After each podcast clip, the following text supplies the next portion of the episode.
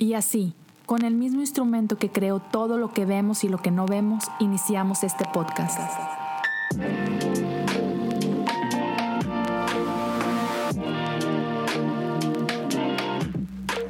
Bienvenidos a Cosas Comunes.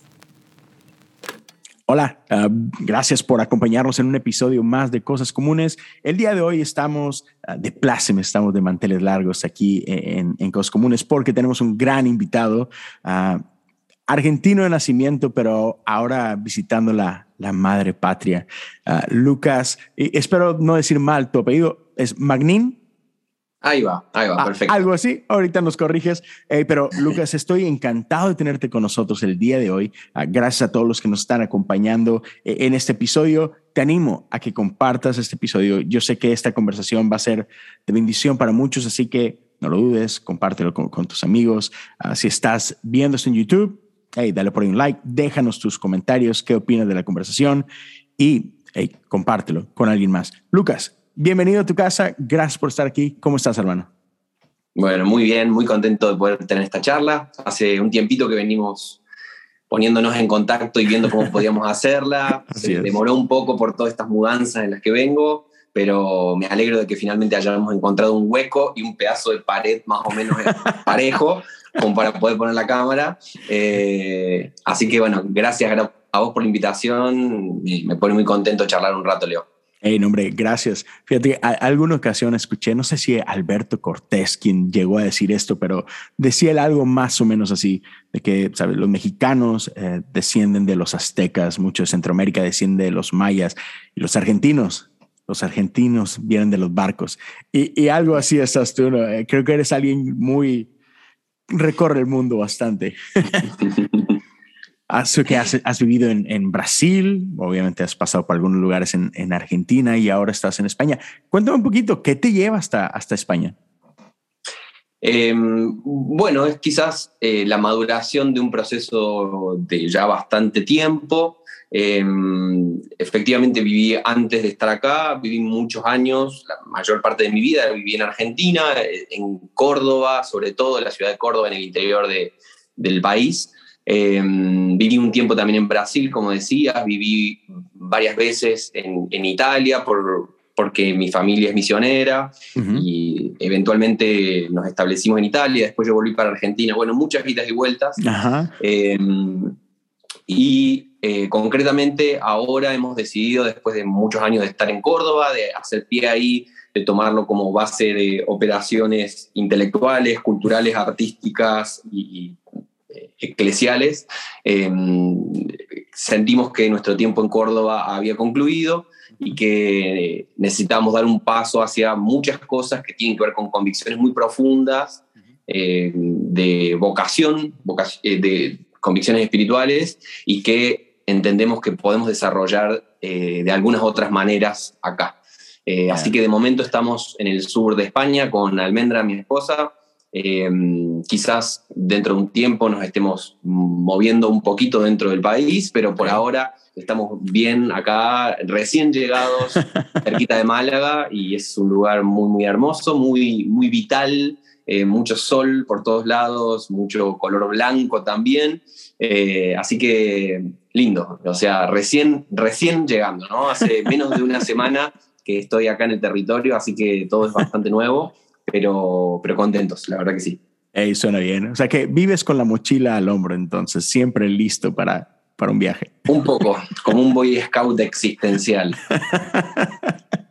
hey, bueno, buenísimo, bro. Ahora, para la gente que por ahí quizás no te conozca mucho, cuéntanos un poquito de ti. ¿Quién es Lucas? Uh, ¿De dónde vienes? ¿Cómo, cómo, ¿Qué te define un poquito? Bueno, eh, diría que soy un chico de campo, eh, uh -huh. Viví en, el, en, un pequeño pueblito, casi campo del interior del interior de Argentina durante buena parte de mi, mi infancia.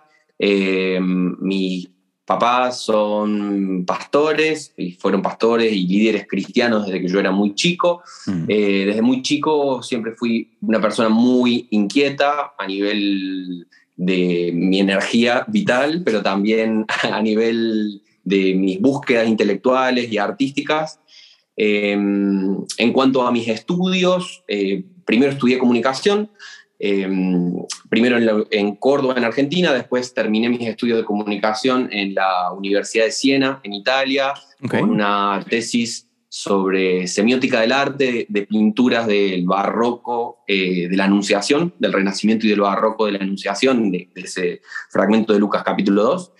Em, después de estudiar comunicación, estudié letras modernas, que sería una mezcla de literatura y lingüística, de vuelta en la Universidad de Córdoba.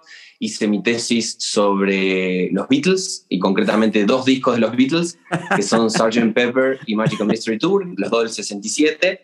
Em, y después de estudiar eh, literatura, estudié la maestría en teología eh, en la Universidad Bíblica Latinoamericana de Costa Rica hice mi tesis sobre Lutero y concretamente su, su teoría, digamos, su doctrina de la justificación por la fe, pero investigada un poco más en contexto. Generalmente se, se habla de la justificación por la fe eh, como una doctrina suelta flotando en el aire. A mí me interesó más bien eh, entenderla en cuanto a sus implicaciones contextuales, es decir, qué podía llegar a significar una idea como esa en el contexto cultural, político, social, económico de su época, eh, además de sus implicaciones estrictamente eh, ortodoxas o estrictamente doctrinales. Em, además de estudiar y ser un ñoño, cosa que guilty of charge, no, puedo negarlo. Em, además de eso, eh, también soy músico, aunque hace un tiempo que, que no estoy abocándome concretamente a eso, pero soy músico, soy cantautor, tuve varias bandas, eh, publiqué dos discos que se pueden escuchar en Spotify, se llaman Inocencia y Experiencia. Eh, además de músico, también soy escritor y he publicado un par de libros. De hecho, en unos pocos meses sale un nuevo libro con el que tengo muchas expectativas, que se llama 95 tesis para la nueva generación. Eh, además de algunos libros, he publicado varios papers, artículos académicos eh, y ese tipo de cosas, bastante nerds. Em, ¿Qué más? Estoy casado con Almendra desde hace siete años. Eh, Almendra es fotógrafa, es comunicadora, eh, y ha sido la directora de la película El culto, que es un retrato de reuniones evangélicas eh, que hemos trabajado bastante durante varios años y que bueno, ya se puede ver por la red, la hemos presentado en, en cines y demás, así que es una película muy interesante desde un punto de vista etnográfico, antropológico, para pensar la fe desde adentro y también cómo se la ve desde un poquito desde afuera, justamente tomada por la cámara, es algo bastante interesante para, para verlo. Y bueno, no sé si me estoy olvidando de algo, seguramente que me estoy olvidando de varias cosas. Eh, soy una persona que también disfruta mucho, como, como hablábamos antes de empezar el programa, disfruta mucho de la cultura pop, eh, del arte en general también. Eh, de hecho, uno de mis libros se llama Arte y Fe, un camino de reconciliación. Así que bueno, ya creo que he hablado mucho, ya debo haber cansado contando un poco la historia, pero más o menos ese es un poquito el recorrido. No, está buenísimo. Y, creo que tiene totalmente sentido de The Beatles a, Lutero, sí. Seguramente era. Totalmente. Fans. Totalmente. Oye, pero me, encanta esa parte de, arte y fe porque a, veces vemos hoy, no sé, hay gente que ve la, como que la iglesia un poquito divorciada del arte, o al menos del arte popular. Pero me encanta, hablabas tú de, lo que fuiste a estudiar por allá en Italia, ¿no? Y, y cómo hubo un tiempo donde arte e iglesia estaban súper de la mano y de hecho o sea, la iglesia financiaba un montón de arte y, creó puertas y, ahora sí que plataformas para un montón de artistas y de obras de arte que hasta hoy en día seguimos teniendo en altísima estima, ¿no? Entonces, ya, eso está. De hecho, ayer les compartí a unos amigos eh, un meme que encontré por ahí que decía la iglesia y el arte, y primero salía una foto de la capilla Sixtina y decía iglesia católica. Eh, gente de todo el mundo viaja para poder verla, es fascinante, es el culmine de toda la producción eh, artística de siglos y siglos de historia. Después abajo decía iglesia ortodoxa. Y aparecían los iconos, aparecían todos dorados, bellísimos, y decía, eh, son eh, espacios fantásticos para la contemplación, son un lugar donde se funde lo divino y lo humano, bueno, mm. bellísimo. Y después decía, iglesia protestante, y apareció una foto de los Veggie Tales. Eh, y, decía, eh, literalmente un par, de, un par de verduras y dos frutas. Eh, cualquier cosa más elaborada que esto sería visto como idolatría. y me pareció, me pareció brillante el meme, porque, porque sí, ese es como un, un prejuicio tristemente muy heredado. Eh, un poco de tradición protestante, pero sobre todo de tradición evangelical, digamos. Eh, que, bueno, lamentablemente se soltó la mano del arte y se, se, lo vio como enemigo. Muchas veces en cuanto a la cultura pasó lo mismo. Eh, lo que no debería ser así, sino justamente, a mí me gusta ese, ese concepto que es el de las vocaciones, que es algo que justamente desarrolló Lutero eh, muchísimo, y que más recientemente se ha tratado como el concepto de, de que Dios eh, se exprese o se manifieste en la totalidad de la vida. Eh, a mí un, cristianismo que se va reduciendo y que cada vez tiene sentido en una porción cada vez más chiquita de la vida, la verdad no me interesa. no creo que ese sea el cristianismo al que estamos llamados, ni el cristianismo que más pujantemente puede dialogar con la gente de nuestra época. Totalmente. Y, me encanta cómo vamos de Capilla Sixtina a, creo que ahora ya pasamos de VeggieTales y ahora nuestra forma de arte, nuestra forma de expresión son memes precisamente, gracias a Dios. Oye, pero está bien curioso eso. Hay muchos de mis thumbnails en, en, YouTube uh, o muchos de los, ah, de los covers de mis episodios me encanta meter arte y, uso mucho ya sea pinturas, ah, por ejemplo, no sé, Rublev, eh, o, o, a veces iconografía. Me encanta la iconografía ortodoxa. Y, y, hace poco, no me acuerdo qué episodio, qué video compartí y alguien en Facebook de repente me, me empezó por ahí a acusar de ah, idolatría y esto y que y yo, perdón, pero ¿con que de qué estás hablando? esos monos ahí que y eh, se refería él al cover, ¿no? Y era una, era una pintura de, de, la crucifixión de, del Viernes Santo y era Jesús y los dos ladrones al lado. Y yo, ok, para empezar, no, ah, porque algo me decía él con esta frase de monos de cera, ¿no? Y yo, ok, de entrada es una pintura, no son, no son estatuas, e, e, es una pintura. Y es como que, hermano, es, es, solo es arte, es el cover de, del episodio, es como que tranquilo, ¿no? Pero me, me, fascina cómo a veces corremos a estos extremos, ¿no? Y olvidamos un poquito que e, en aquellos siglos, la, la gran mayoría de la población era gente iletrada. Olvidamos mucho eso y olvidamos que mucho del el arte que acompañaba a la iglesia, pues en parte es como, ¿cómo le enseñamos a los niños, no?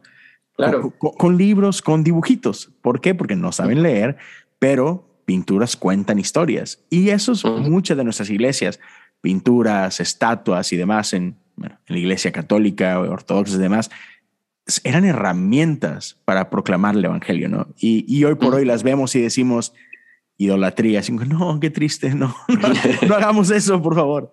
Pero sí, bienvenido. Sí, sí, además estar, es estar asimilando como, a ver, culturas más tradicionales eh, de la antigüedad tenían otra relación con las, con las imágenes, digamos, tenían otra forma de pensar la perspectiva. No, o sea, no podemos, o sea, realmente es un gran anacronismo considerar que de alguna manera nosotros que vivimos en una sociedad absolutamente plagada por imágenes, donde esto mismo, cuando alguien lo vea, va a ser una imagen, es decir, yo no estoy ahí mismo hablándoles enfrente del celular o de la pantalla, esto es una imagen también. Sí. Es un gran anacronismo considerar que nuestra propia elaboración intelectual, cultural e histórica acerca del significado de una imagen pueda llegar a ser comparado con el que tenían las personas en el siglo V antes de Cristo. Claro. Eh, entonces, hacer ese tipo de puentes es también quizás como, como forzar demasiado los sentidos y también terminar lamentablemente deshumanizando mucho eh, la experiencia histórica de las personas que somos ahora mismo. Sí, sí, sí, sí. Pero está bien, tengamos paciencia. y ahora, antes de empezar a hablar un poquito del tema, me encanta porque decías tú, e, eres fan de la cultura pop y, y, hoy por hoy estamos a, no sé, quizá ya un par de meses de, de, de un gran ícono de la cultura pop como es Batman. Ahora, sé, porque platicamos un poquito, no has visto la última película. A mí me encantó. Aún no he podido. Me encantó. No sé si, si, si muchas, muchas expectativas. Sí, sí. Eh, eh, otra vez, a mí me pareció muy buena. Sé que hay, hay mil críticas, pero críticas siempre va a haber. Pero hay una cosa que quiero hablar contigo, parte de esa película, y no tiene nada que ver con spoilers. Pero hay, hay un momento donde hay una conversación entre eh, The Riddler, el acertijo, y Batman. Y y le dice esta frase, le dice, hey, todo mundo quiere descubrir el rostro debajo de la máscara. Entonces, quién, es el, quién es el verdadero yo, ¿no? Pero le dice el acertijo por ahí, ah, pero yo sé que la máscara es la que revela tu verdadero yo. Me encantó esa frase y, creo que antes de escucharla, pues no me había caído el 20, pero es cierto. O sea, uh, ¿quiénes, ¿quiénes somos? Y creo que me mencionabas tú una, una gran frase ahorita de, de Nietzsche, ¿no? Que, que es imposible vivir sin estas caretas, ¿no? Que caretas o máscaras nos ayudan a vivir realmente, ¿no? Entonces, cuéntame un poquito lo que, lo que me hablabas, que cómo ves esta frase, esta idea de que de que no es que no es que el verdadero yo está detrás de las máscaras, sino que a veces estas máscaras nos ayudan a vivir quien, quien realmente somos, ¿no? Sí, yo ah, antes de que, de que empezáramos a, grabar te hablaba de una frase de Nietzsche, de Nietzsche que dice, mm, eh, todo lo profundo ama el disfraz. Mm. Eh, y que después Gustavo Cerati retoma en una de sus canciones. Gustavo Cerati, el líder de Gran Poeta. Sí, maravilloso poeta, Gustavo. Eh, todo lo profundo ama el disfraz. Es decir,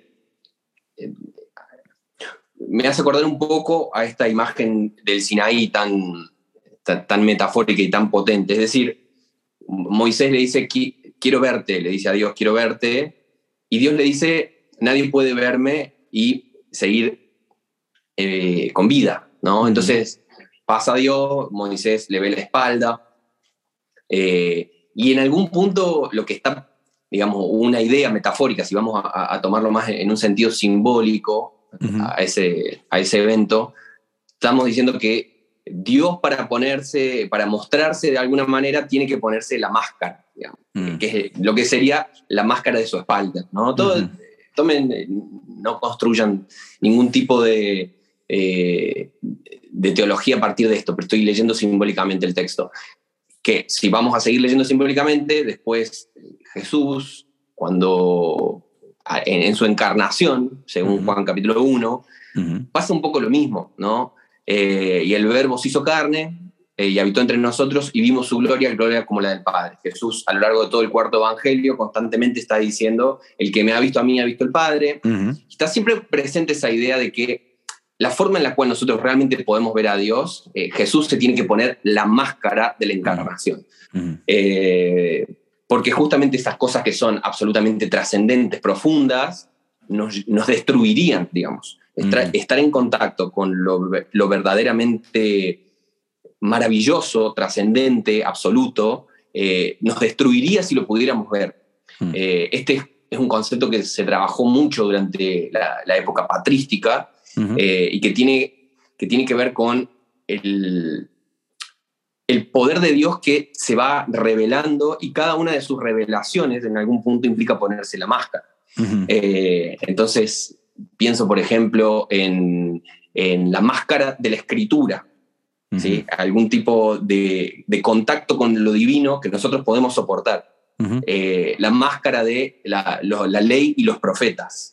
Eh, de hecho, esto, esto es muy luterano lo que te estoy diciendo.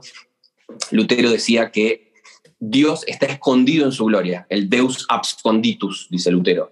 Eh, Dios está escondido en su gloria, pero dice, Dios se viste. Dios se viste en su palabra. Mm. Eh, y es un concepto fascinante, ¿no? Eh, porque dice, nosotros no podríamos lidiar con el hecho de que Dios aparezca desnudo delante de nosotros. Mm, Solamente podemos lidiar con Dios cuando Dios se viste con su palabra, ¿no? Con su palabra escrita o su palabra revelada, Jesucristo. Eh, entonces, de esa manera, me parece muy interesante el concepto de que siempre, incluso para hablar de nosotros mismos, necesitamos estas mediaciones, estas mediaciones que habilitan como recortan eh, una máscara en algún punto recorta. La máscara de Batman no, no alcanza a traducir la completitud del personaje de Bruce Wayne. Eh, en algún punto recorta algo porque de por sí, si no poder decir todo al mismo tiempo sería un poco como el Aleph de Borges, ¿no? El lugar donde todo confluye y todo se muestra al mismo tiempo. No podemos ver las cosas con esa, esa capacidad, solamente Dios ve las cosas así.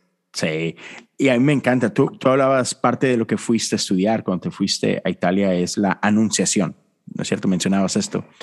Y a mí me encanta cómo mucho de, de, cómo entendemos o tratamos de entender a Dios y me encantan, a mí me encantan las temporadas del calendario litúrgico de la iglesia. Y, una de las que me encanta es Epifanía. Eh, Estas semanas donde estamos siempre como que e, en este descubrimiento, ¿no? poco a poco, semana a semana, vamos uh, obteniendo una revelación adicional de Dios, ¿no? O sea, e, es parte de la temporada, ¿no? Es, es esta constante revelación y creo que es parte de lo que vivimos, ¿no?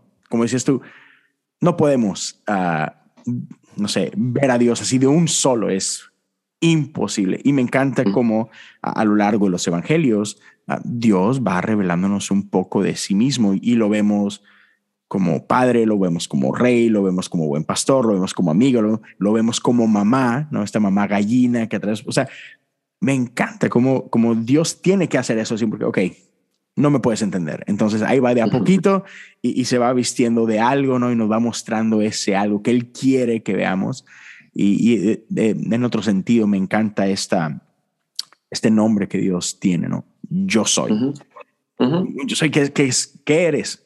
Yo soy lo, que necesite, lo que tenga que ser, soy, ¿no? Es hermoso. Por eso es como, es teológicamente problemático eh, el esfuerzo de algunos creyentes de decir, este es el verdadero nombre de Dios. O mm. este es el verdadero nombre de Jesús. ¿Viste? Gente que se pone a combatir así por las redes. No, estás diciendo el nombre falso de Jesús. Sí, sí. Ese es un falso Dios. Eh, o sea, te estás perdiendo el punto. Sí, hermano. te estás perdiendo el punto acerca de la inviolabilidad del nombre divino. O sea, y de que justamente es el nombre inatrapable, digamos. Y que vamos a poder mencionarlo en tanto y en cuanto sea inatrapable.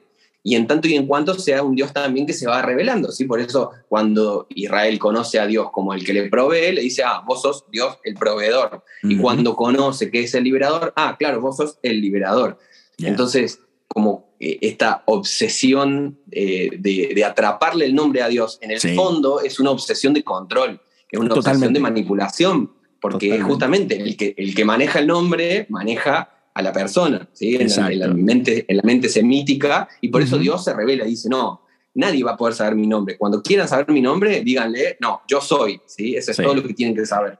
Sí, me, encanta, es este otra vez, es el Dios infinito, ¿no?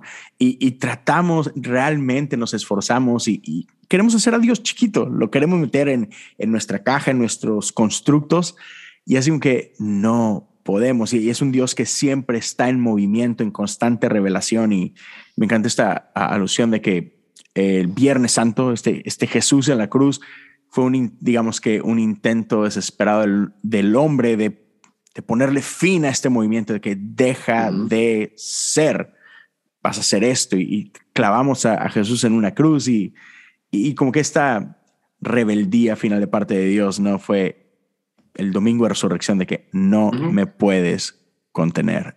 Y, me encanta cómo lo pone C.S. Lewis, ¿no? C.S. Lewis cuando, cuando habla de Aslan y, dice esta frase, ¿no? Aslan es, es el león que no puedes domesticar, ¿no? Yo amo, amo, amo C.S. Lewis y me encanta esa imagen de, de, de, Dios pintado como este león, ¿no? Que otra vez no, no puedes domarlo, no puedes hacer que Aslan haga lo que tú quieras que haga. En el sentido, no podemos domar a Dios y, y contenerlo, y mucho menos, como decía esto ahorita, no podemos controlarlo, ¿no? Y, Pero es esa lucha, esa lucha creo que en la que estamos todo el tiempo de, de, lidiar con ese Dios indomable. Y, es una gran analogía. Gracias. Sí. Gracias por eh, eh, justamente que hablabas acerca de, del estudio sobre las pinturas de la Anunciación, después los que estén mirando el podcast, busquen y pónganse a ver pinturas del, del Renacimiento, del Barroco, incluso del Clasicismo, eh, o sea, siglos XV, XVI, XVII, y pónganse a ver qué interesante que cada vez que aparece María y aparece Gabriel, el 95% de las veces entre María y Gabriel va a haber algún, algún tipo de separación. Puede ser una columna, muchas veces es un jarrón con lirios, porque los lirios eh, simbolizan la, pureza, la, virginidad. Eh, puede ser una columna, puede ser un jarrón, puede ser eh, un pasillo, puede ser un jardín, pero siempre entre el ángel y María hay el espacio de lo liminal, diríamos, el espacio de la frontera inquebrantable que marca en algún punto la cercanía, pero también la distancia. Mm.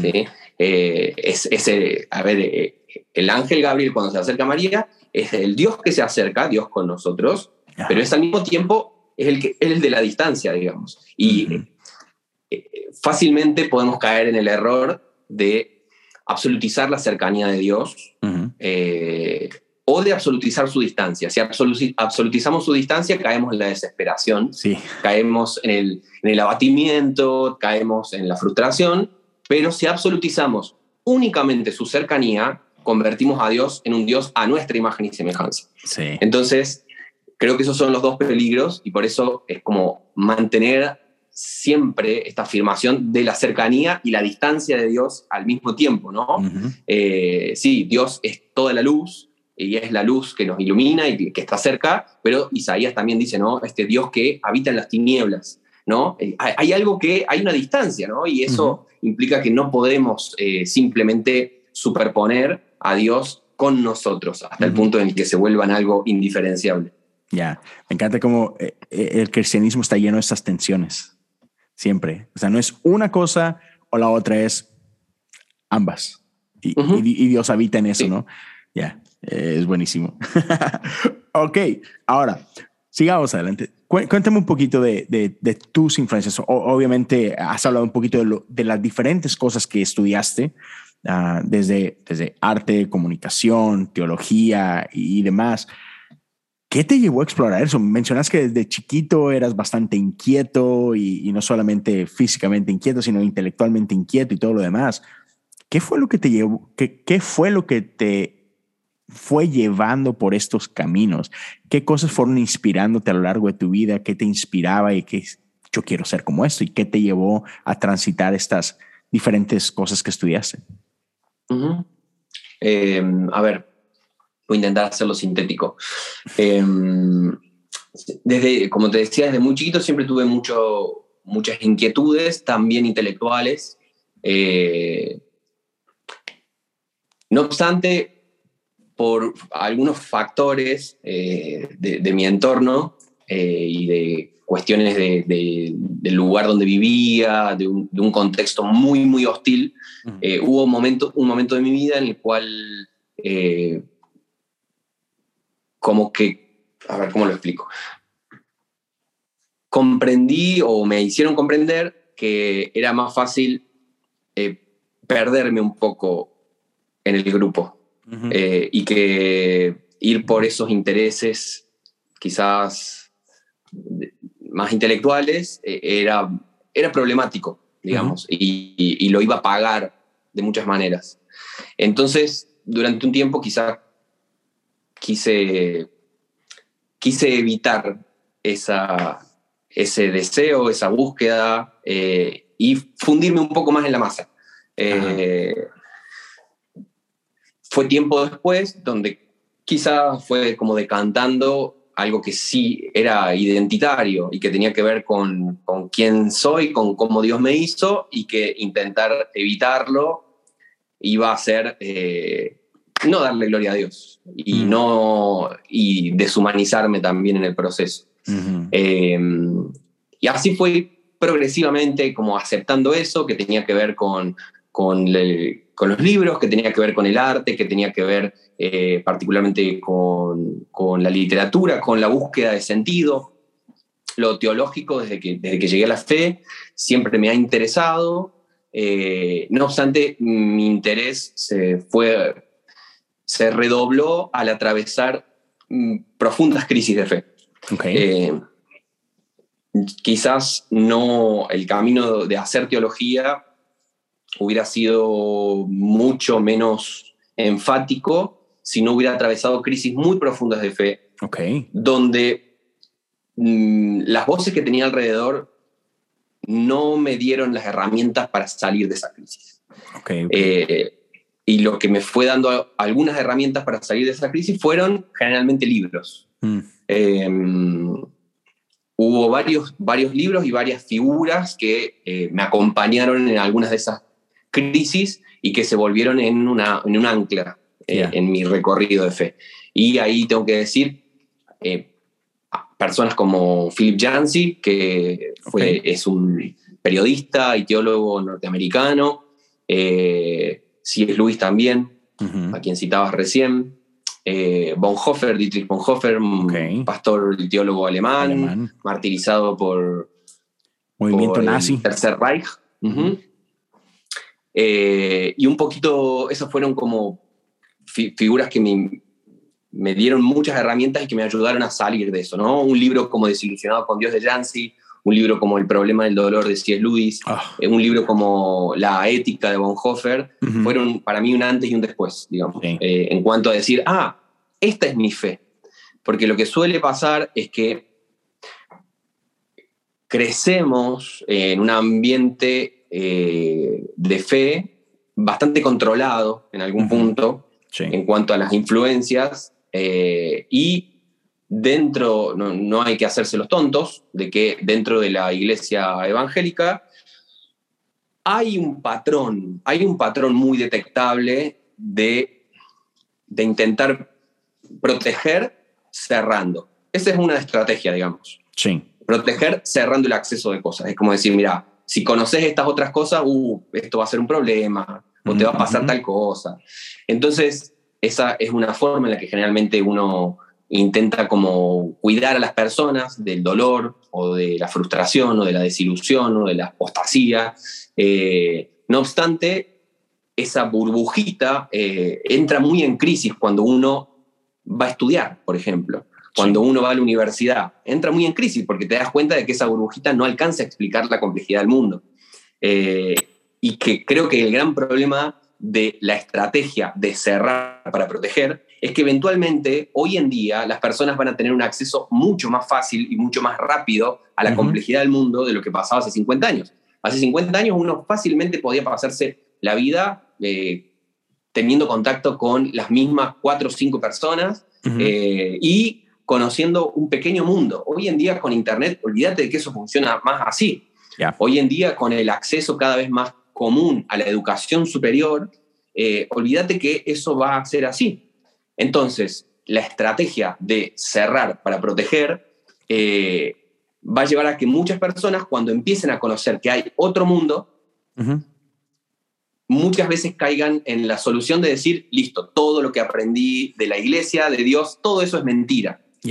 Eh, y creo que el gran desafío, más que eh, ir por un camino de un, un cristianismo conservador, porque es el verdadero, o en su defecto decir, no, todo esto es mentira, creo que justamente es poder enriquecer a la fe cristiana a partir de la propia fe cristiana que tiene una riqueza vastísima en su historia y en su teología y que nos estamos, creo que en buena medida, perdiendo. Perdiendo, eh, y que justamente, al menos en mi experiencia, ha sido entrar en contacto con esa teología, con esa historia, con esa riqueza, con esa arte, lo que me dieron herramientas para no abandonar la fe, justamente. Sí. Todo lo contrario a este miedo a entrar en contacto con ese mundo. Sí, y de, hecho tocas algo que me, encanta porque, no sé, creo que en el mundo evangélico moderno en el, que, en el que muchos hemos crecido, creo que de pronto nos, malamente, la, la iglesia nos ha pintado un evangelio como color de rosa, donde todo está bien, Jesús es nuestro Salvador, pero pero pensamos que es un Jesús que nos viene a salvar de los problemas de aquí y ahora y cosas por el estilo. Y creo que una de las cosas, uno de los problemas que a muchos los sacude y en muchos casos incluso los, los lleva lejos de la fe es esto, el problema del dolor, precisamente, que citabas ahorita uh este libro de, de C.S. Lewis. Y es algo que en, teología es esta teodicea, ¿no? El gran problema del dolor. y, y que a veces pensamos de que cómo puede ser que, que, si Dios es bueno, entonces experimentamos este mundo de dolor. Y creo que es un tema en el que creo que la Iglesia Católica tiene una riqueza increíble eh, en esta teología y que en el mundo hispano, al menos, ah, por este divorcio que tenemos con la Iglesia Católica, como que todo lo que es católico es malo por, por, por, por de facto, es como que nos perdemos de lo que hay ahí, ¿no? Nos perdemos de esta teología, nos perdemos de estas ideas. Y creo que es algo que tenemos que de alguna forma como recuperar, ¿no? Ah, porque, porque si algo nos enseña uh, esta Semana Santa en la que estamos a punto de entrar es precisamente un dolor que, perdón, un dolor, e, es este Dios que en la encarnación no, son, no simplemente viene a habitar entre nosotros, en el mundo y ya, sino todo lo que esto implica. E, en la cruz, Jesús nos muestra que Dios viene a encarnarse aún en ese dolor. O sea, que eh, Dios no es la, perdón, dolor no es la ausencia de Dios, no, Dios está ahí en el dolor. Dios está en medio de nosotros y nos acompaña ahí, así como Jesús en medio de estos dos ladrones, Jesús está en medio de nosotros como iglesia cuando estamos pasando por dolor, por quebranto y demás, pero creo que muchas veces en, en el mundo evangélico actual, como que rehuimos mucho este concepto. No sé si tienes algo más que puedas agregar de esto. Sí, sí, sí. El, el problema del dolor eh, es algo que se evita, algo de lo que se dice poco. Puede ser por una, un, un evangelio medio triunfalista. Sí. Y generalmente asociamos un evangelio triunfalista con posiciones más carismáticas o neocarismáticas, es como decir, no, los que dice todo te va a ir bien, etcétera, ¿no? Entonces, bueno, como, sí, es, eso puede ser una de las cosas, pero hay muchas formas de evangelio triunfalista. Eh, de hecho, recuperando de vuelta a Lutero, eh, Lutero hacía una distinción muy grande entre lo que es la teología de la gloria y la teología de la cruz. Mm. O como más bien le gustaba decir a él, los teólogos de la gloria que hablan de Dios en su, justamente a partir de la gloria, a partir de, lo, de la abstracción de Dios, mm. a partir de imágenes rimbombantes de Dios. Y hay muchas teologías en eso, no solamente las teologías de un corte eh, extremo, neocarismático, por ejemplo. Hay muchas teologías que presentan a Dios a partir de la rimbombancia de su gloria, de su poder, y dice, ojo, Lutero, ojo con la teología de la gloria, porque la teología de la gloria construye también una iglesia de la gloria. Por el contrario, una teología de la cruz dice, solamente dice de Dios lo que Dios decide manifestar. Mm. Solamente muestra de Dios, solamente habla de Dios lo que Dios ha querido revelar de sí mismo y Dios se nos ha revelado de una forma absolutamente eh, esplendorosa en la cruz. Es decir, lo que nosotros tengamos que decir acerca del Evangelio, acerca del triunfo de la iglesia, acerca de la verdad cristiana, acerca de lo que fuere, dice Lutero, tenemos que decirlo, leerlo, proponerlo a los pies de la cruz. Mm. Hablar del Evangelio a la luz de la gloria es estar vendiendo un Dios que no es el que se nos quiso manifestar a nosotros. Mm. Nosotros no podemos conocer ese Dios. No significa que Dios no tenga gloria, no significa que Dios no manifieste su gloria, pero la va a manifestar a nuestros ojos vestido en la cruz. Entonces, creo que es como muy, muy peligroso ir por ese camino y siempre es una tentación. Hay muchas teologías que, que juegan a esa tentación de hablar de Dios en esos términos. Hablar desde la cruz significa también que nuestra teología va a ser una teología a ver, que se percibe como incompleta, que se percibe como frágil. Mm. Es decir, el triunfo de la cruz no es un triunfo aplastante, es un triunfo de lo aparentemente derrotado. Ya. Entonces, ¿cuántas teologías? Y ustedes pongan el, pongan el nombre y empiecen a, dar, como a pensar a su alrededor cuando escuchan. ¿Cuántas teologías a nuestro alrededor de diferentes escuelas, de diferentes tipos, hablan de Dios de una forma excesivamente resuelta? Siendo que el Dios que se nos manifiesta en la cruz es un Dios que vence, pero es un cordero que cuando lo vamos a ver es, perdón, es un león que cuando lo vamos a ver nos damos vuelta y es un cordero. ¿sí? Esa es la, gran manifestación. A mí me parece brillante ese, pasaje del Apocalipsis, ¿no? Juan le dice, mirá, ahí está el león, el que derrotó, el, glorioso, el fantástico. Y Juan se da vuelta y lo que ve es un corderito degollado para colmo. ¿sí? Entonces, esa es la victoria del Evangelio. Cada vez que nosotros jugamos a otra cosa, cada vez que nosotros jugamos a que nuestra victoria espiritual, de sentido, semántica, cultural, lo que sea, si es otra cosa que un cordero degollado, no sería el ejemplo de Jesús. Eh, y eso creo que nos tiene que hacer repensar muchas de las formas en las cuales eh, dialogamos con nuestra época, por ejemplo. Eh, sí. Sí, y, es el mismo juego que vemos jugar a Pedro y incluso a, Judas. O sea, Pedro tenía esta idea de, cómo se ve e, esa victoria, esa gloria. Jesús es este Mesías, este rey que viene a derrocar a Roma. Creo que, creo que todos, o sea, creo que no nada más Pedro, aún los fariseos, creo que todo el mundo tenían esta idea de que no, no, no, a ver, espérame, un Mesías no se ve como este Galileo. No, no, no, no puede ser. Y, creo que, no sé, tenemos esta idea de cómo se ve Victoria y, leía recién eh, esta, esta idea de, la traición de, Judas y, cómo se da y el beso y todo lo demás. Y es que Judas termina cediendo a esto porque está queriendo empujar a Jesús a, la rebelión de los, de los Iscariotes, ¿no? Es, es, no, vamos, reacciona Jesús. Mira, aquí están esos que vienen a matarte, por favor, reacciona.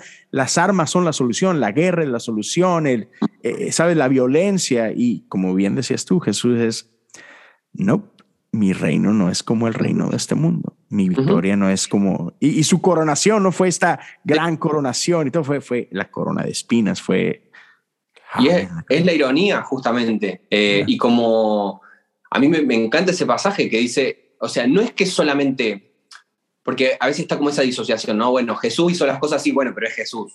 Ajá, no, sí, claro. Jesús cuando enseña también dice, entre ustedes no será así. Exacto, exacto. o sea, nosotros no podemos darnos el lujo de jugar con esas armas, porque entre, nosotros no tiene que ser así. Entre nosotros no podemos jugar a enseñorearnos, a apoderarnos, a pisotear, de ninguna manera en la que eso suceda.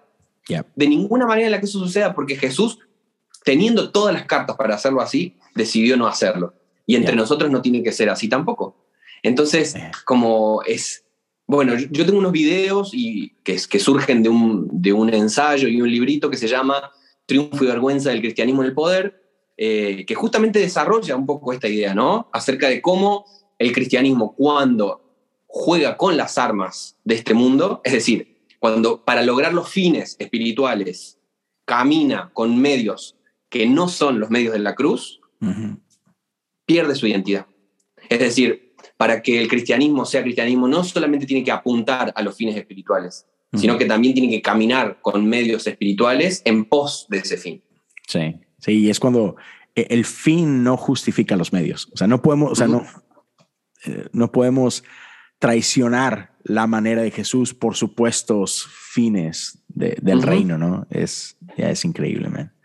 Hey, eh, estaba, estaba, te, mencionaba antes de, que grabamos cómo, cómo llegué contigo y demás y, man, eh, eh, recién acabo de comprar el libro, creo que es el más reciente que has publicado, estás hablando del que estás por publicar, ah, pero este de cristianismo y posmodernidad, la rebelión de los santos.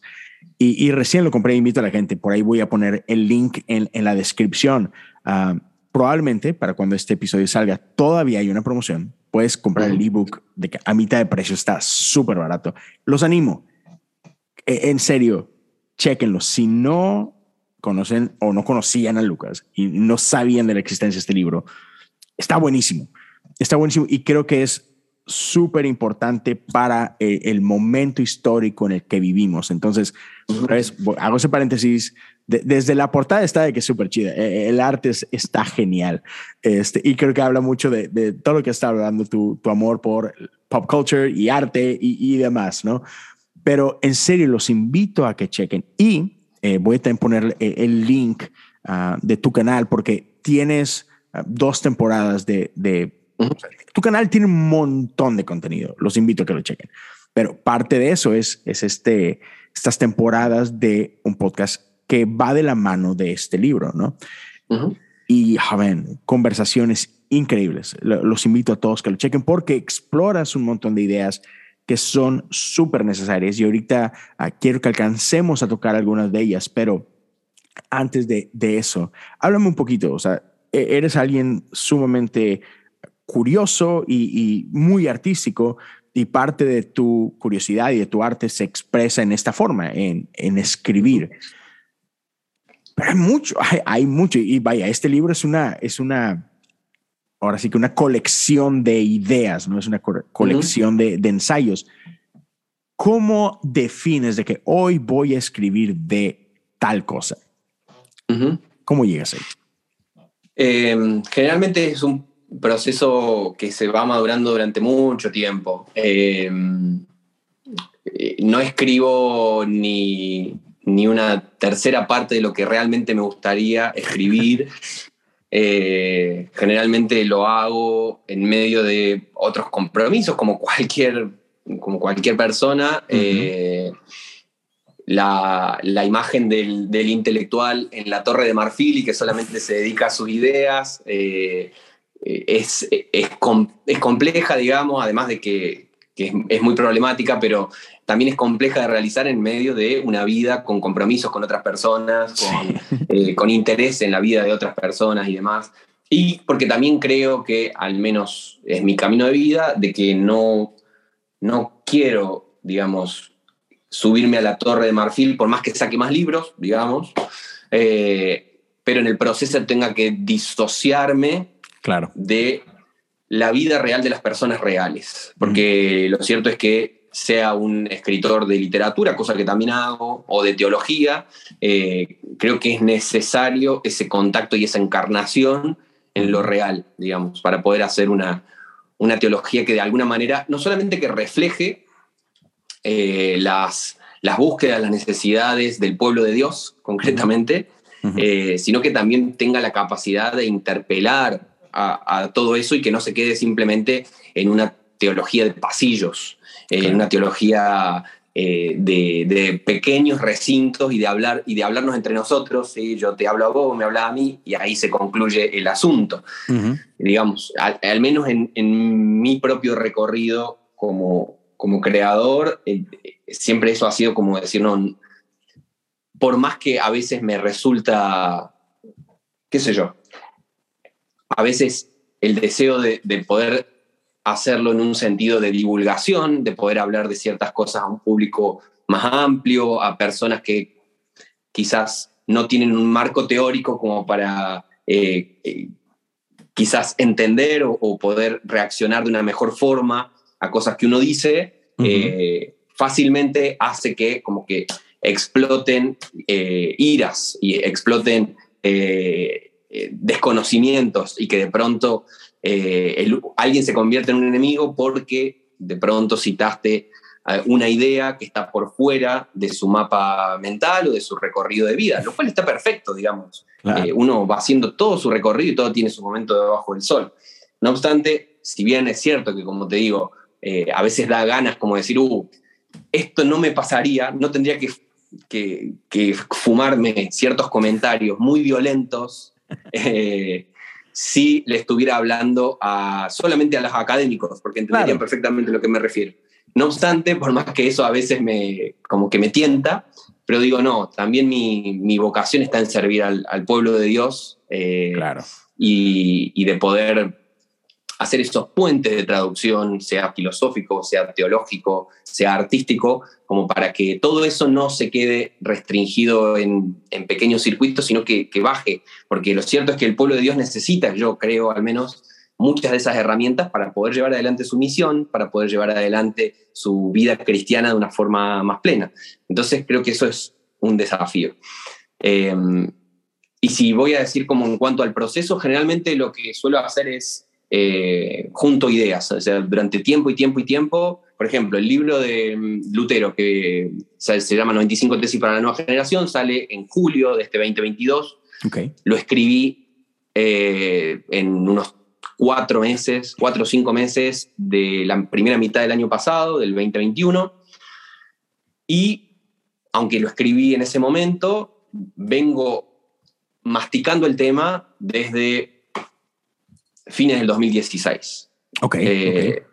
Entonces, desde el momento en el que empecé a meterme, a leer, a madurar el tema, hasta que efectivamente me senté a escribir ese libro, pasaron cinco años. Eh, y durante ese tiempo, bueno, uno va acumulando ideas, ideas, ideas. Eh, por eso, si alguien ya me leyó o si alguien me va a leer, se van a encontrar de que generalmente soy bastante sintético, en el sentido de que cada, cada párrafo eh, desarrolla una idea, una serie de ideas o de referencias o de autores y al próximo párrafo generalmente no estoy dándole vuelta, dándole vuelta, dándole vuelta. Intento que el tiempo y la atención de los que me leen eh, se, se, aproveche, ¿no? De que cada uno de los textos tenga muchos elementos eh, y que, que sea también como una invitación al descubrimiento. No necesariamente todo lo que tiene que estar en el texto va, va a ser algo fundamental, pero ojalá que alguna idea, alguna frase, eh, algún pensamiento despierte la chispa eh, y haga que la persona siga buscando, se siga preguntando. Claro, vas plantando esas semillitas por ahí nada más. Así es, me gusta ese concepto. Buenísimo. Oye, entonces, me encanta eso que, que hablabas porque dices, e-, es fácil como que perderte en temas que te interesan a ti y listo, o que interesan en un mundo académico, donde vive un porcentaje pequeño de la población o de, la iglesia en general, ¿no? Y, me encanta que tratas de tener estos, eh, estos intercambios con, con las realidades de, la iglesia, las realidades de la gente, y eso se me hace mucho, muy valioso. Y hablando de eso, creo que la iglesia está viviendo un momento bastante interesante. Y te escuchaba recién en una conversación que tenías con, un pastor en, otro programa, que es una gran conversación. Voy a, voy a dejar por ahí también la liga de, de ese, de esa conversación con, ah, creo que es Puertas Abiertas, si no me equivoco, el programa donde participaste. Sí, la, Puerta Abierta. La Puerta Abierta. Y, y por ahí al final de esa conversación hablan de esta idea que es creo que muy necesaria, muy importante, o una realidad simplemente, ¿no? Que, que tiene que ver con la reforma de, de la iglesia este, este, movimiento que sé que te apasiona y ha capturado mucho de, tu interés. Y, está esta frase de que la iglesia tiene que vivir en una constante reforma, no, no, no podemos estancarnos. Entonces, a la luz de ese comentario, ¿cómo ves tú a la iglesia hoy en día, en este 2022? ¿Qué, qué, cuando ves el estado de la iglesia global, ¿qué, qué piensas? ¿Cuál es el análisis? ¿Dónde estamos parados ahorita? Bueno, efectivamente el tema me, interesa mucho. En general la eclesiología me interesa mucho. Eh, meditar sobre la iglesia, sobre su misión, sobre su forma, su identidad, es algo que me interesa mucho y que de muchas maneras lo he trabajado en, textos, en videos.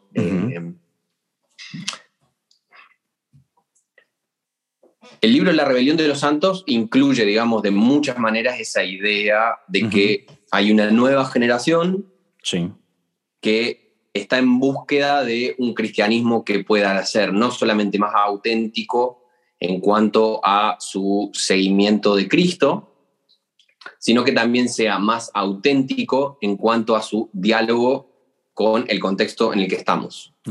Eh, que esos son, digamos, los dos los dos frentes de la teología cristiana.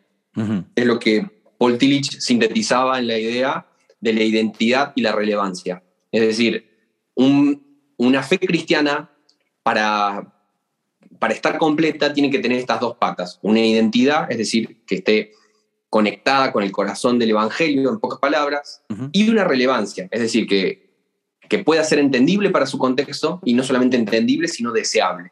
Mm. Y estos son dos elementos que no pueden deshacerse, digamos. Si solamente hay relevancia, pero perdimos la identidad, no es un evangelio que sirva. Si solamente hay identidad, pero no es relevante, no es un evangelio que nos sirva.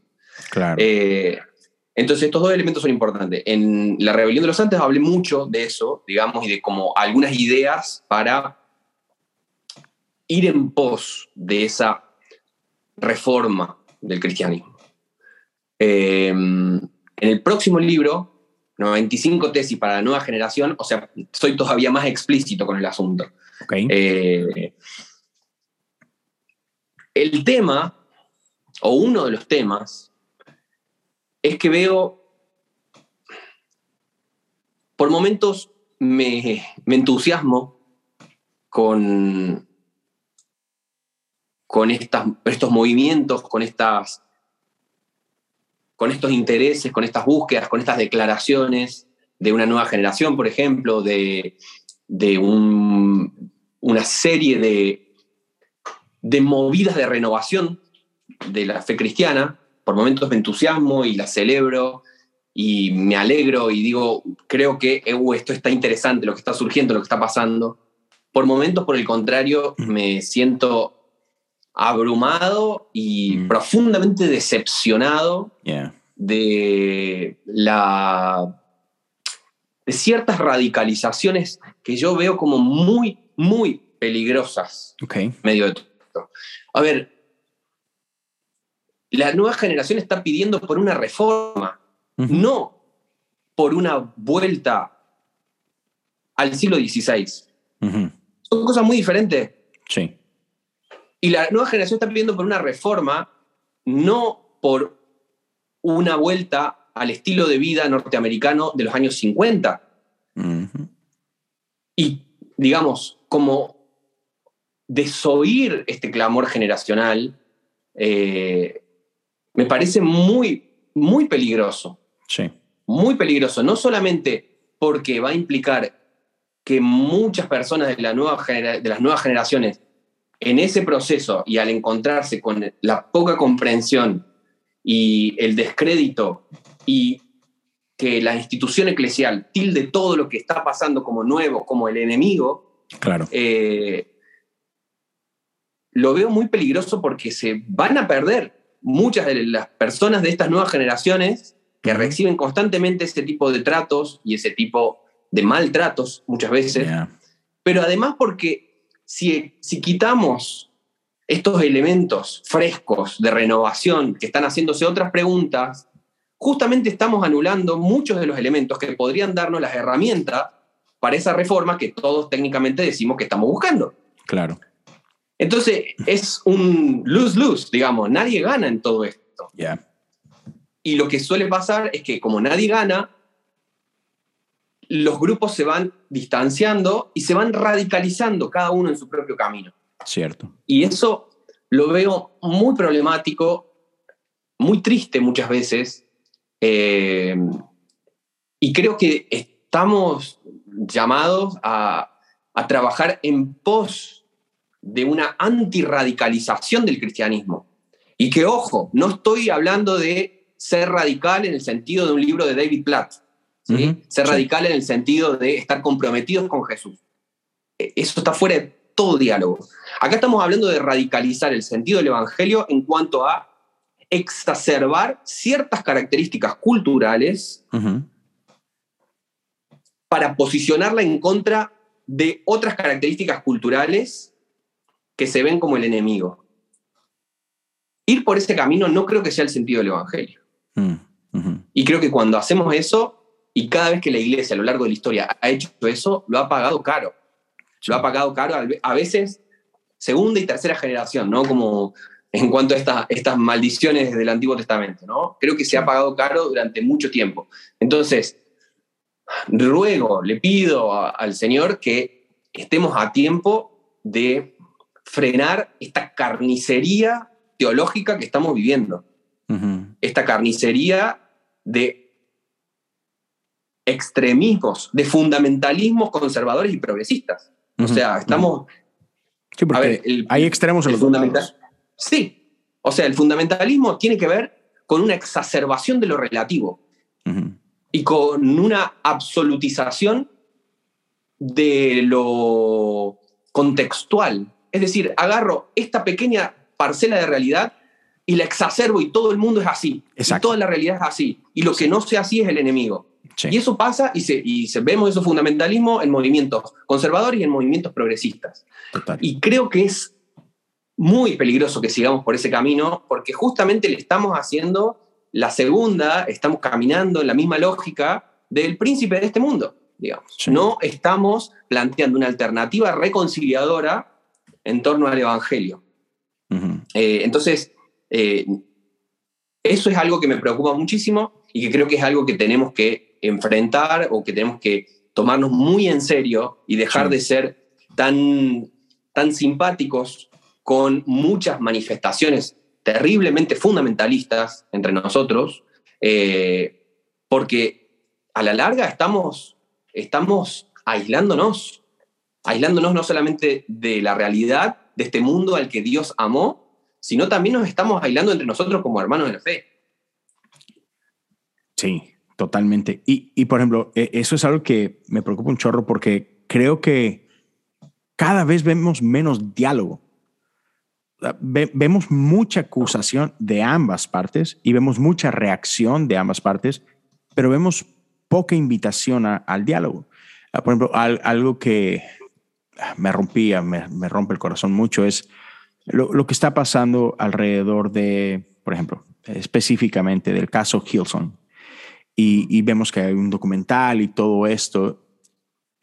Y, pasa, pasa esto justo que, que hablabas ahorita, ¿no? Hay una satanización total, o sea, es esto malo que pasa aquí, algo, algo específico, y queremos poner esa realidad a, esto es toda la iglesia, ¿no? Esto es todos los pastores, es todos los líderes y demás. Y por el otro lado hay una reacción de la iglesia de, de esta ultradefensa y decir, no, pero, pero yo no. Y, y entonces desvalidamos eh, el dolor, desvalidamos la experiencia de alguien más. Y creo que o sea, ambas son increíblemente tóxicas, ¿no? Y creo que por un lado, creo que lo peor que podemos hacer como iglesia es simplemente pretender callar esas voces de queja ah, o pretender que no existen y seguir como si, como si no pasara nada por acá, ¿no? y también, o sea, creo que, creo que es un error querer condenar por completo a toda la iglesia, a todo el movimiento, ¿no? Pero creo que sí tenemos que hacer un autoanálisis bastante concienzudo y decir, ¿qué está pasando? ¿Qué es real de, dentro de esta crítica? ¿Qué es válida? Hacer ese autoanálisis de que me, perdí un poquito en el camino. O sea, sé que empezamos con grandes intenciones, pero ¿acaso me desvié un poco? Hablabas tú hace rato de, de, del reino y de Jesús, pero que, que, las maneras importan. Si, es, si esto no se parece a la cruz, ah, quizás algo estamos haciendo mal. Y creo que, creo que ahorita estamos en un punto donde tenemos que reevaluar un montón de cosas, ¿no es cierto? Ah, y me imagino que es un poquito de lo que hablas en tu nuevo libro quiero pensar. Y entonces, e-, eso es un poquito de dónde estamos hoy parados. Pero déjame dar un pasito hacia atrás. Porque me, encanta que cuando, cuando estás hablando acá de, de en, este libro de posmodernidad y todo esto, te vas hacia atrás y digo, ok, redefinamos ciertos conceptos. Entonces, hablando de iglesia, yéndonos a lo básico, ¿Qué es iglesia, Lucas? Bueno, es la comunidad de los santos. Es, es el movimiento de Jesús. A mí me gusta ponerlo en esos términos. Mm. La iglesia es el movimiento de Jesús. Hay un libro muy hermoso para el que quiera profundizar en esto que se llama La iglesia que Jesús quería.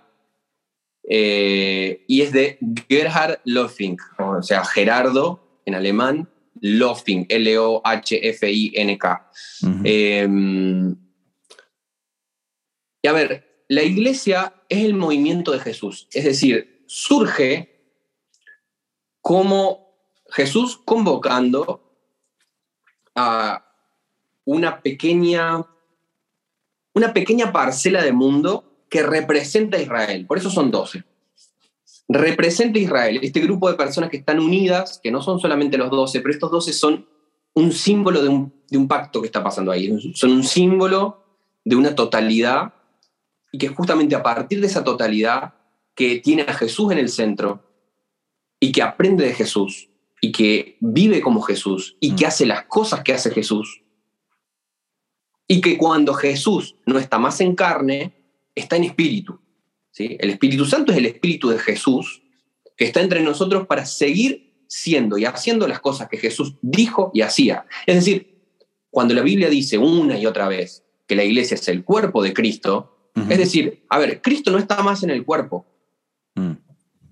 No está más en el cuerpo. Nos encantaría que estuviera, pero no está. Lo que tenemos ahora es su espíritu llenando un cuerpo compuesto por personas. ¿Sí? Entonces, personas que son un cuerpo, pero que a su vez todos juntos también son un cuerpo. Claro. Que son el cuerpo de Cristo en el mundo. Es decir, lo que nosotros vemos en los evangelios, que Jesús dijo, hizo, sintió, vivió, experimentó, proclamó, convocó, es lo mismo que nosotros tenemos que sentir, vivir, pensar, eh, etc. Es decir, la iglesia es una extensión del ministerio terreno de Jesús. El tema es que muchas veces la iglesia se ha disociado de ser una extensión del cuerpo de Jesús, mm. una extensión del ministerio, la vida, la obra de Jesús. Entonces, cuando la iglesia hace eso, se convierte en otra cosa. Mm. Entonces, lo que nosotros encontramos en los evangelios es el tipo de iglesia que deberíamos ser. Es decir, bueno, a ver, ¿qué hizo Jesús? ¿Cómo hablaba Jesús? ¿Cómo, ¿Qué cosas le importaban a Jesús? Y está bueno ponerse a pensar. Yo como individuo y nosotros como comunidad de fe, ¿Nos importan las mismas cosas que a Jesús? Mm. ¿Actuamos como Jesús? ¿Nuestros programas son los programas de Jesús? Mm. ¿Nuestras convicciones son las convicciones de Jesús? Si la respuesta es no, y lo más probable es que sea no. claro. El camino de los evangelios nos está llamando mm. a volver al sentido por el cual estamos juntos, porque ese es el tema. ¿Por qué la iglesia se tiene que juntar? Claro. Y podemos dar una respuesta, una respuesta psicologicista, individualista. Yo estoy con la iglesia porque me hace bien. Ya. O una respuesta más sociológica. La iglesia está porque, bueno, la gente necesita juntarse. Mm. Pero démosle una respuesta evangélica, no de los evangélicos, sino del evangelio. Démosle una respuesta evangélica y teológica al asunto. ¿Por qué la iglesia existe? ¿Para qué estamos juntos? Para seguir haciendo que el cuerpo de Cristo siga estando en este mundo.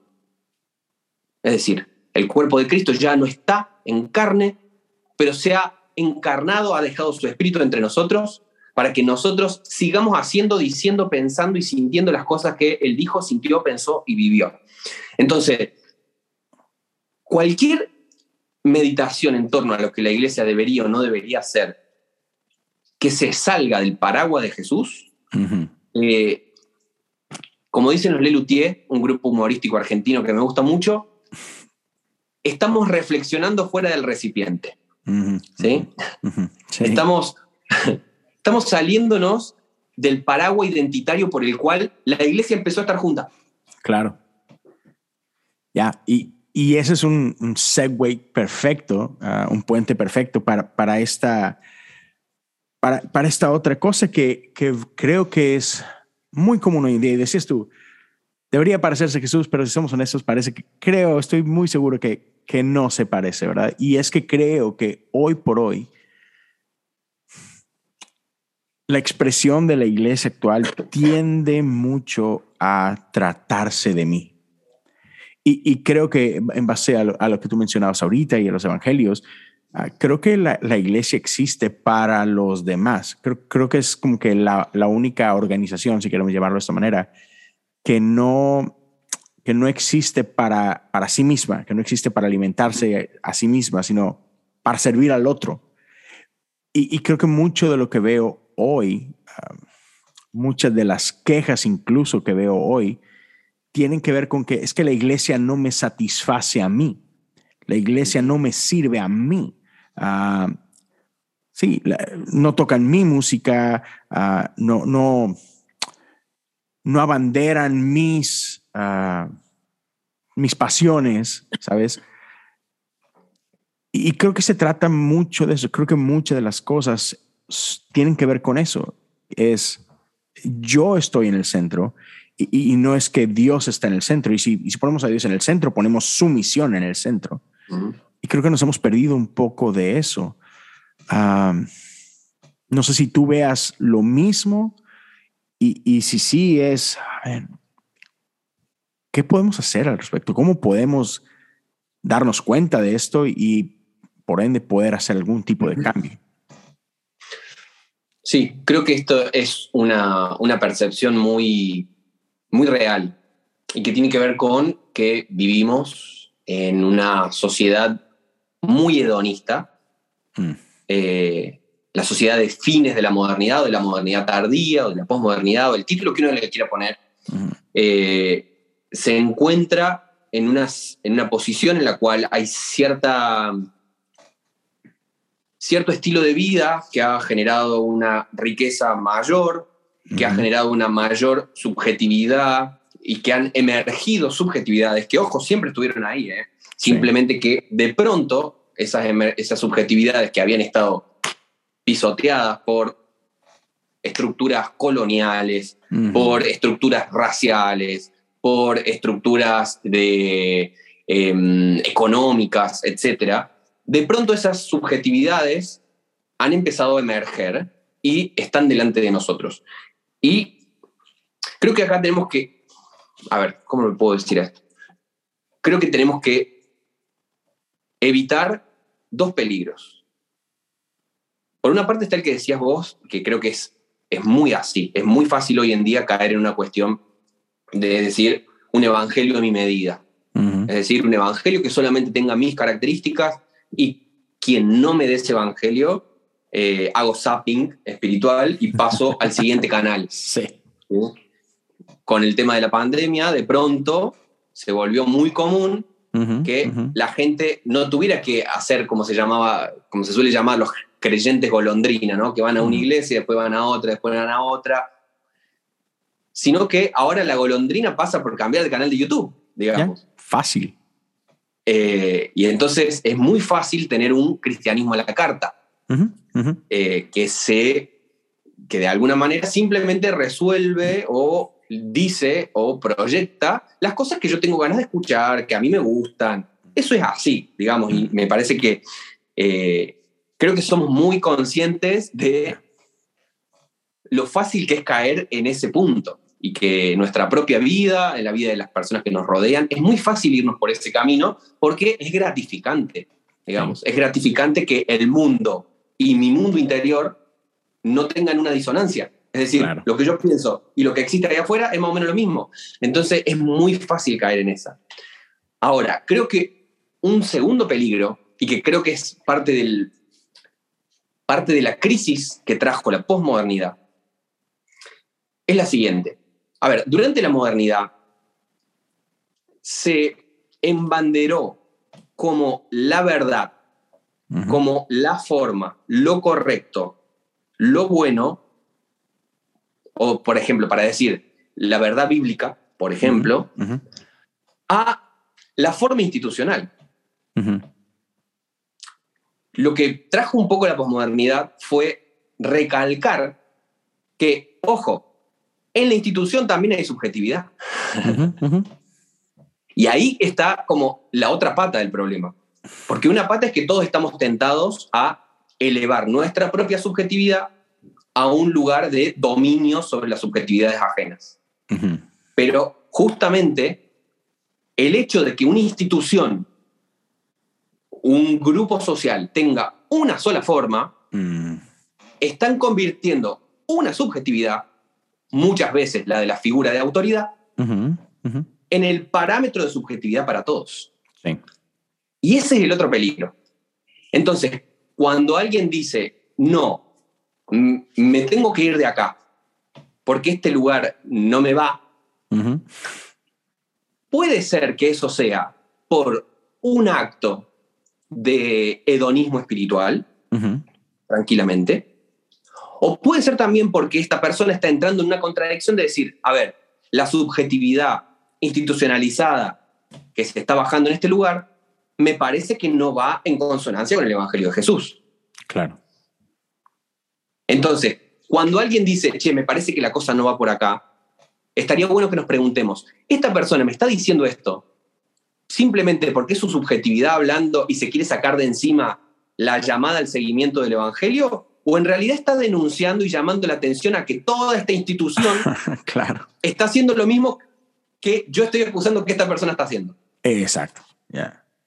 Entonces creo que se redobla la apuesta, porque si no también es ha sido un lugar fácil de decir, bueno, ese que se está yendo es el problema. Ese que se está yendo es la oveja perdida. Claro. Ojo que Jesús es el que va a buscar a la oveja perdida. Sí, sí, sí. Entonces, eh, a ver, evitemos o hagamos lo posible por, por romper un poquito todos estos elementos que fácilmente nos llevan a o ser todos iguales para poder estar juntos, o como somos diferentes, empezar a alejarnos. Eso, eso creo que son problemas. hay, un, hay un sermón mío en, en, YouTube que se llama Comunidades de Reconciliación, donde hablo de esto particularmente. Eh, la iglesia, cuando leemos no solamente los evangelios y el movimiento de Jesús, sino cuando leemos eh, Hechos muy fuertemente, cuando leemos eh, las cartas del Nuevo Testamento, cuando leemos Apocalipsis incluso, vemos que la iglesia es una comunidad multicultural, eh, multisubjetividades, y que se mantiene siendo iglesia abrazando ese cuerpo lleno de cuerpos. Diversidad. Entonces, cuando la iglesia, para poder ser iglesia, tiene que ser toda igual, no es la iglesia del Nuevo Testamento. La iglesia del Nuevo Testamento se mantiene siendo iglesia teniendo a un Pablo y a un Pedro y a un Santiago y a un Juan. Y cada uno de estos formas, estos mecanismos, tiene sus particularidades que de alguna forma el otro podría decir, no, esto está mal. Pero voluntariamente deciden mantenerse juntos. Y esto es una llamada tanto a las instituciones a que dejen de echar a la gente, como a los cristianos individuales a que dejen de tiranizar a los demás a partir de sus propios deseos. ¿Sí? Es una llamada a las dos cosas. Cuando nos aislamos o cuando intentamos mantenernos juntos solamente cuando somos todos iguales, no estamos caminando en pos de una iglesia que fue llamada desde los confines de la tierra. Ese es el Pentecostés.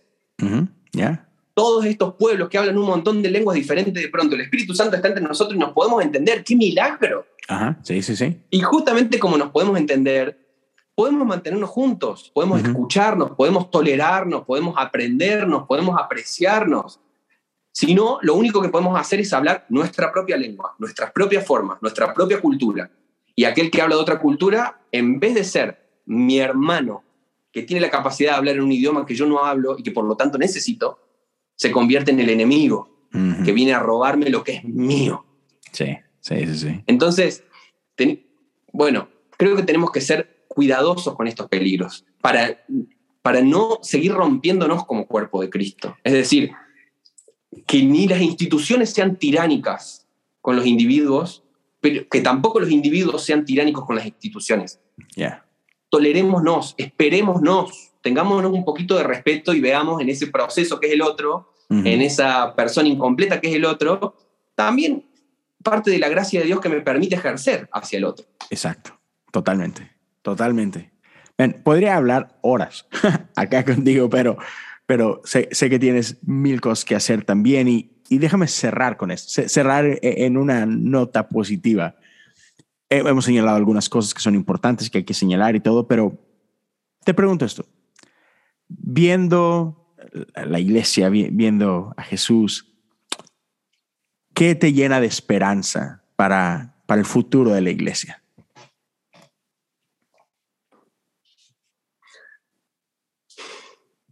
Que Dios siempre se la ha... Dios siempre le ha encontrado la vuelta. Dios siempre le ha encontrado la vuelta donde las personas no se la encontraban. Y a veces, como, como alguien que le gusta meditar sobre la fe, busco formas, digo, ah, podríamos hacerlo así, o esto está bueno, esto no está tan bueno, y todos lo hacemos de una u otra forma, todos somos teólogos de alguna manera. Claro. Em, no obstante, las personas que estaban en la situación, por más que pensaban y decían, ¿cómo puede pasar esto? ¿Cómo puede pasar esto?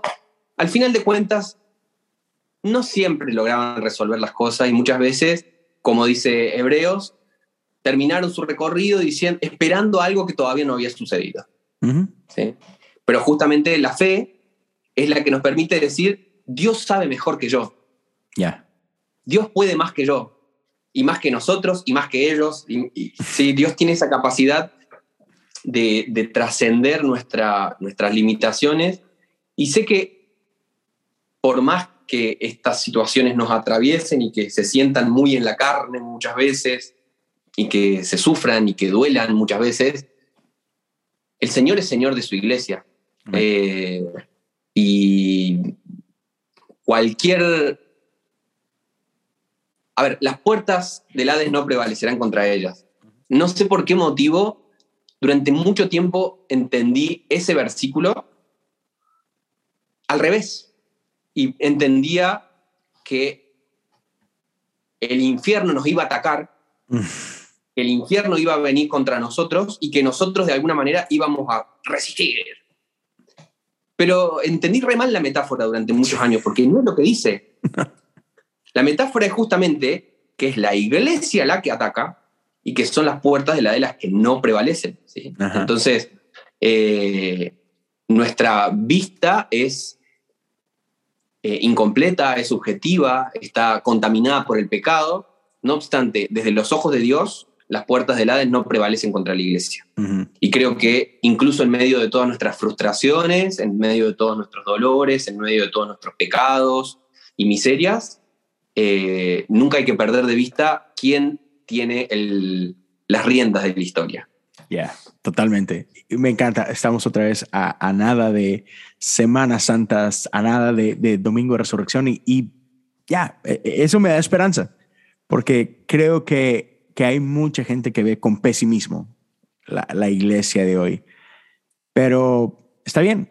O sea, creo que nuestro Dios es el Dios que, aún de la muerte, renace, ¿no? Es este Dios que, que nos lleva de oscuridad a luz, de muerte a vida. Y, me encanta como, eh, no sé, no sé en otras iglesias, pero para, para muchas iglesias, en Domingo de Resurrección es un domingo lleno de flores, que nos da esta imagen, ¿no? De que vida siempre renace, ¿no? Sí, ah, quizás estamos pasando por un invierno donde no se ve muy bien, donde parece que, que todo está muerto, pero Dios, siempre trae nueva vida, ¿no? Y me, llena de gozo. Hay, hay, una canción muy linda de una cantautora sudafricana que entrevisté justamente para uno de los capítulos del podcast de la Rebelión de los Santos. Ella se llama eh, Pamela Myberg eh, y era la cantante de una banda sudafricana que se llama The Arrows, una banda fascinante. Y les, pensando en esta metáfora que decías del invierno, ella tiene justamente una canción que se llama Winter, eh, invierno. La pueden encontrar en YouTube, está en Spotify. Escuchen la letra de esa canción, es bellísima y habla justamente de esto, ¿no? Dice, eh, levanta la vista, eh, estás en el medio del invierno como, y tené confianza ya va a llegar el sol. O sea, dale tiempo, dale tiempo, dale tiempo a Dios que ya va a llegar el sol. Em, y como para cerrar con esto que decías de la Pascua también, Jesús muere en viernes. Em, muere en un viernes y el Evangelio de Lucas hace una pequeña reflexión y dice que las mujeres no le llevan, o sea, no van a ungir a Jesús porque ya era sábado. Es decir, es el día de reposo. El día de reposo que es imagen del momento en el cual Dios descansa en la creación. ¿sí?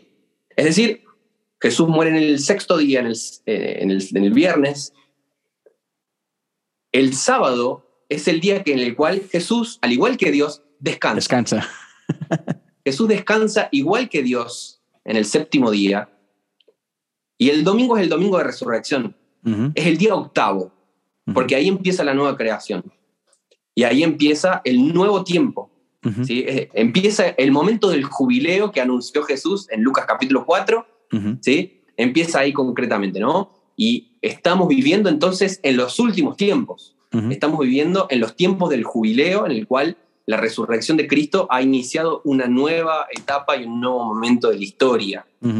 Eh, está en nosotros, que a veces nos sentimos en el medio del Viernes Santo, en el medio de la crucifixión, o peor aún, en el sábado de esperar que Dios haga algo y que todavía no vemos que lo hace, y decir, bueno, recordarnos a nosotros mismos, estamos en el domingo. Ya estamos en el tiempo de la nueva creación y nuestro Dios ha vencido sobre las huestes del mal. Amén. Ya, amén. Lucas, gracias, hermano. Gracias, gracias por este tiempo. Gracias por, por tus palabras, por, tus ideas y déjale saber a la gente dónde te pueden encontrar. Uh, háblanos un poquito de tus proyectos, dónde pueden adquirir tus libros, dónde te pueden conocer más, dónde pueden escuchar más de lo que tienes. Bueno, la forma quizás más fácil sería entrar a, no sé, buscarme en Instagram o ah. en Facebook o en YouTube eh, o directamente en Google, así pongan Lucas Magnin y Google hace todo el trabajo. Eh, en las redes, en Twitter, en Facebook y en Instagram intento compartir eh, contenido, sea mío, sea de otros teólogos y autores, intento hacerlo frecuentemente en la medida de lo que puedo. también subo videos a YouTube, también en la medida de lo que puedo, me gustaría un poco más, espero que estén dadas las condiciones en un tiempo para dedicarle un poco más de tiempo. Eh, se viene mi nuevo libro y estoy muy entusiasmado con él, sale en julio del 2022, si Dios quiere, eh, se llama 95 tesis para la nueva generación. Pueden también comprar mis, mis libros anteriores en formato ebook en Amazon, em, también pueden conseguir en, libros en formato papel, en sus librerías cristianas, eh, y bueno, de cualquier manera me pueden buscar por ahí, si investigan un rato, el que busca lo encuentra, Sale. más con Hey, pues gracias a todos por acompañarnos durante este tiempo. Ah, otra vez, si tú crees que este, esta conversación puede ser de bendición para alguien, compártelo. Ah, si estás viendo YouTube, suscríbete al canal, te invitamos a que lo hagas, déjanos sus comentarios. Si estás escuchando este, ya sea en Spotify, Apple Podcasts o donde sea que escuches podcast, igual te invitamos a que te suscribas, a comparte el contenido, corre y sigue a Lucas, a síguelo en Instagram, busca sus libros, en serio. Eh, yo, yo empecé a leer eh, este de la rebelión de los santos y está mucho, muy bueno, así que se lo recomiendo 100%. Y una vez más, gracias por acompañarnos hasta acá. Ah, si alguien quiere apoyar en Patreon, puedes hacerlo, patreon.com, diagonal, cosas comunes. Gracias a todos y nos vemos y nos escuchamos la próxima semana. Dios los bendiga a todos. Gracias, Lucas. Dios.